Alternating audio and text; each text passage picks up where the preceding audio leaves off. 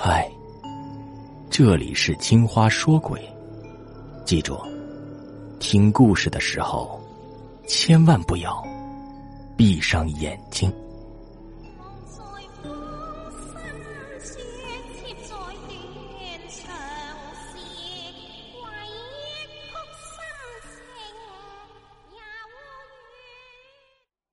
某市电视台有个栏目组叫做“新视听”。这个栏目组活重人少，人员流动性很大，因此呢，时常招聘。这天有人来应聘，是个刚刚来本市找工作的大学生，叫吴刚。负责招聘的李梅问了吴刚几个问题，吴刚对答如流。两天后，吴刚接到了剧组的电话，通知他呀正式上班。奇怪的是，剧组里除了组长和李梅，几乎没见过别人。李梅说：“其他人呢都在外面录节目，由于剧组里人少，吴刚和李梅呢接触的就多，他们彼此印象很好，一来二去，二人呢处起了对象。半个月后，已是农历的七月中旬，李梅要吴刚陪自己回老家去祭坟。吴刚明白，他的真正目的是让家人看看自己，当即同意了。二人呢便请了假，一同上了火车。”一路上，火车转汽车，到了一个山区。李梅的弟弟小强把他们接到一座大宅前，宅子很旧，给人一种阴森的感觉。李梅说过，他家祖上晚清时呢做过大官，这宅子就是那时候建的。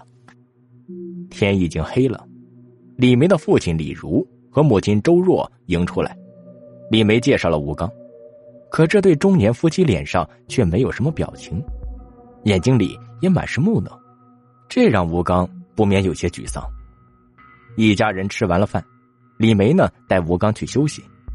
这是一座木楼，二人进入一楼的房间，刚坐下一会儿，顶上呢传来一声轻响。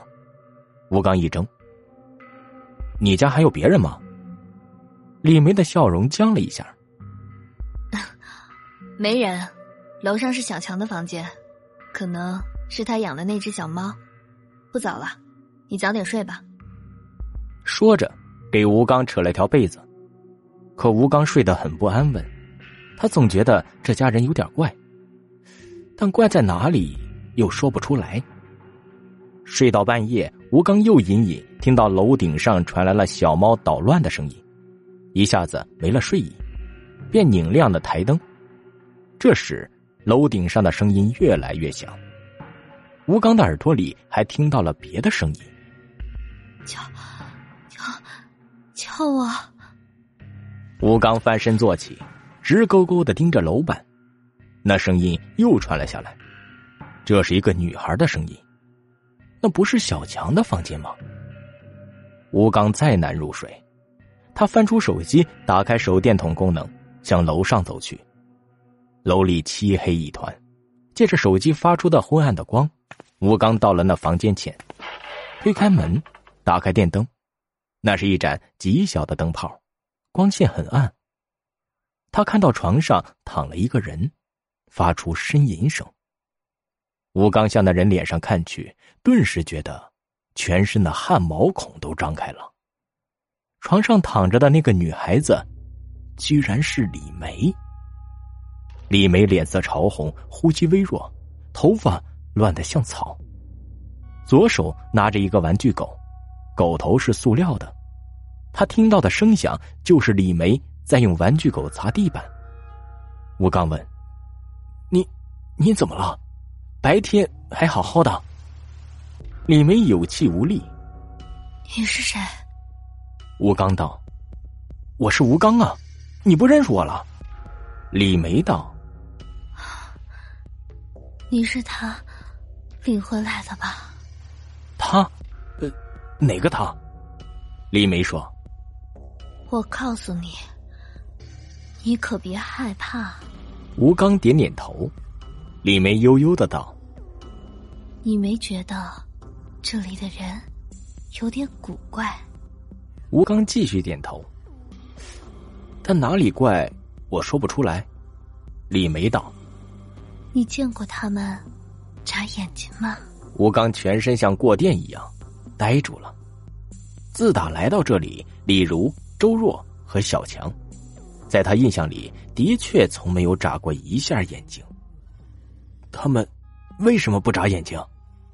吴刚问。李梅回道：“因为他们的眼睛是假的。”吴刚一惊啊！啊，假的！李梅一阵惨笑。眼睛是假的，头发是假的，脸是假的，全是假的。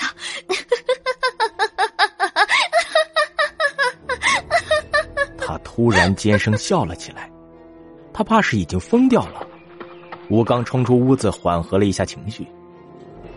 莫非，这是李梅的一个妹子，得了精神病，被关在这里？不行，还是找李梅问一下。他走到李梅的房前，伸手敲门，没有回音，没人开门。吴刚有种不祥的感觉，他踢开门，冲了进去。床上有被子，李梅缩在里面，连头发都没露出来。吴刚喊了两声，不见李梅动。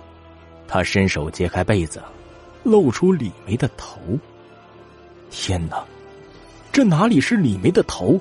这分明是个骷髅头啊！吴晶晶的魂飞天外，手一抖，被子落地，露出了李梅整个身体。